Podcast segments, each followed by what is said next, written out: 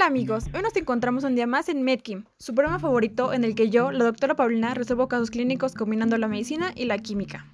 El caso del día de hoy se trata sobre María, una estudiante la cual llegó a mi consultorio con dolor y ardor en el estómago. También le costaba respirar correctamente. Ella me comentó que se había automedicado y estaba consumiendo Augmentin cada 12 horas junto a otro medicamento, el cual no sabía exactamente cuál era, ya que no había etiquetado su pastillero correctamente. Lo que ella tenía era gastritis moderada y una infección por una bacteria resistente.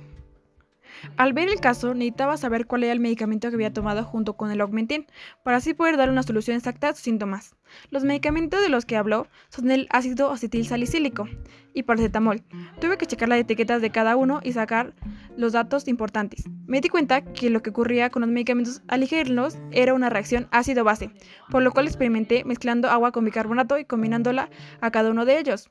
El resultado fue sorprendente, ya que al mezclarlo con el ácido acetil salicílico, este hizo efervescencia.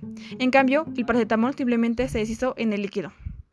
Al tener estos resultados, deduje que el medicamento que había tomado junto con el Augmentin era el ácido acetil salicílico, ya que como pudimos ver en el experimento, tuvo efervescencia, lo cual significaría que tuvo reacción. Además que este medicamento en uso continuo es irritante y puede causar hemorragias internas, intestinales, más específicamente. Además que algunos de los síntomas que María tenía coincidían con lo que causaba este medicamento tomado en sobredosis. En conclusión, considero que el Augmentin hizo que la bacteria se hiciera resistente, ya que este medicamento en uso prolongado hace que aumente la cantidad de ellas y se vuelvan más resistentes. Tras combinarlo con el ácido acetil salicílico, hizo que su estómago se irritara y tuviera gastritis. Esto fue todo por el día de hoy. Muchas gracias por escucharnos. No olviden enviar sus casos y añadirnos a sus favoritos. Nos vemos pronto.